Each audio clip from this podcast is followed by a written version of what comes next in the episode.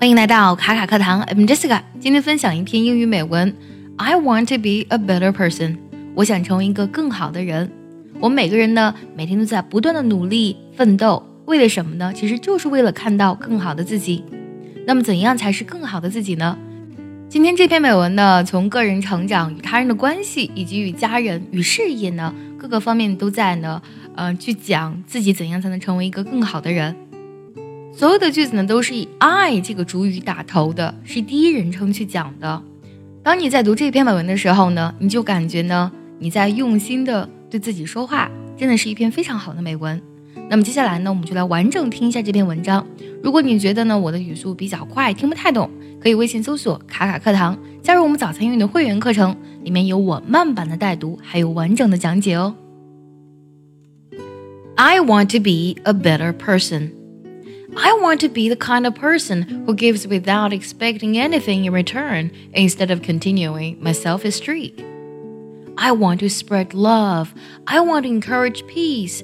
I want to feel good about doing good instead of only caring about myself. I want to be the kind of person who is overflowing with confidence instead of thinking so low of myself. I want to hold my head up high I want to believe I can accomplish anything. I want to believe that I am worthy of love and success.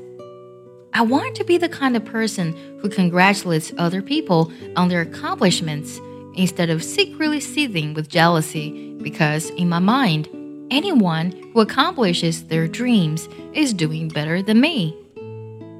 I want to be the kind of person who is willing to take chances instead of attempting to blend into the background.